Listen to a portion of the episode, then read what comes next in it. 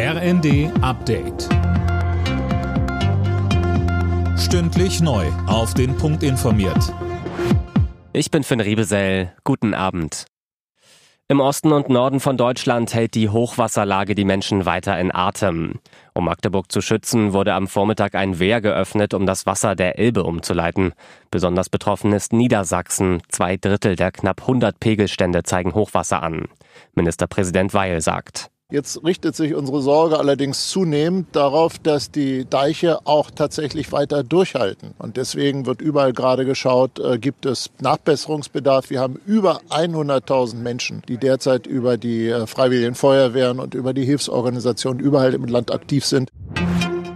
Für seinen Vorstoß für Sanktionen beim Bürgergeld bekommt Bundesarbeitsminister Heil Zuspruch aus der FDP und der Union. Mehr von Philipp Rösler. Der FDP-Politiker Karl Julius Kronenberg erklärt im Tagesspiegel, es sei der Solidargemeinschaft nicht zuzumuten, dass sich andere auf ihre Kosten ausruhen.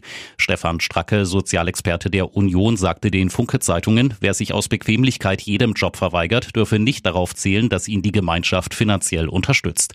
In der Bild hat er Heil angekündigt, Bürgergeldempfängern, die einen Job ohne wichtigen Grund ablehnen, die Leistung für bis zu zwei Monate zu streichen.